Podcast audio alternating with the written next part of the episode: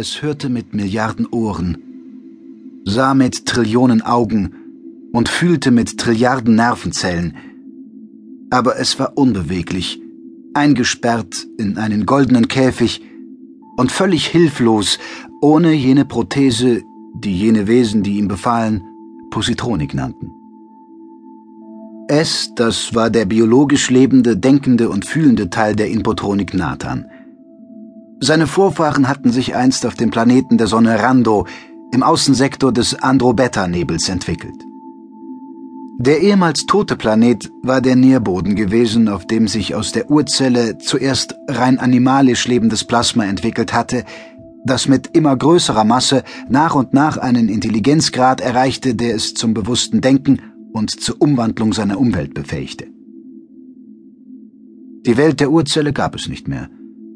Sie war von den Meistern der Insel mitsamt dem auf ihr lebenden Zellplasma vernichtet worden.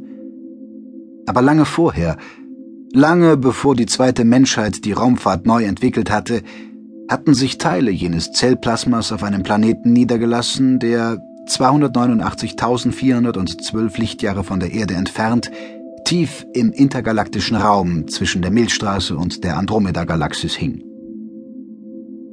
Man nannte den Planeten später 100 Sonnenwelt, weil er von rund 200 Atomsonnen beleuchtet und erwärmt wurde.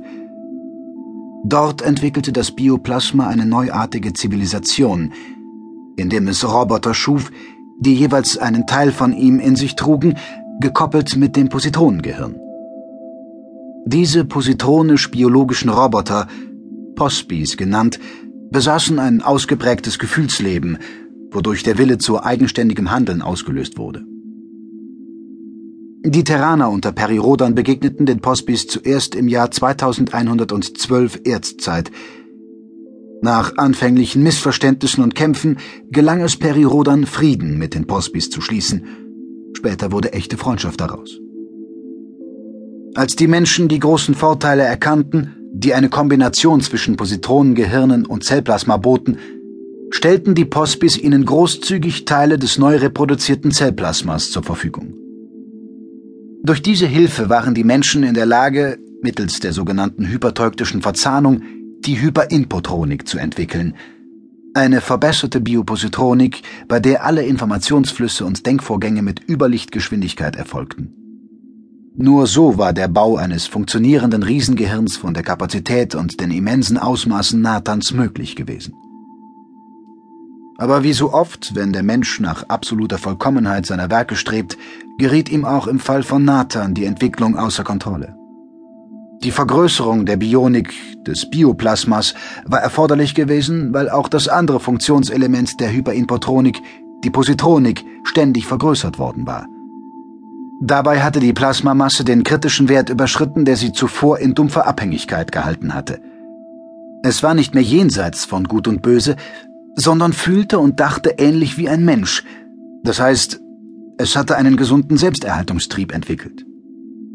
Dieser Selbsterhaltungstrieb meldete sich zum ersten Mal, als die Menschen im Rahmen des Falles Harmonie, der von Nathan selbst durchgerechnet und mitentworfen worden war, sämtliche positronisch gespeicherten Daten Nathans auf 14.608 Datenroboter überspielten.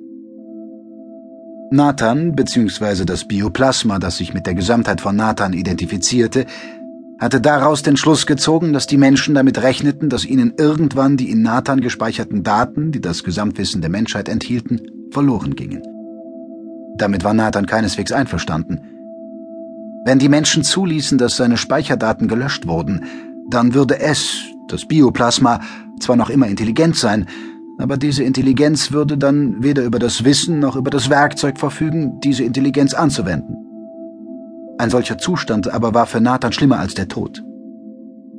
Als mit dem Erscheinen der Laren im Solsystem der Fall Harmonie in seine erste Phase trat, fühlte sich Nathan deswegen aufs äußerste beunruhigt.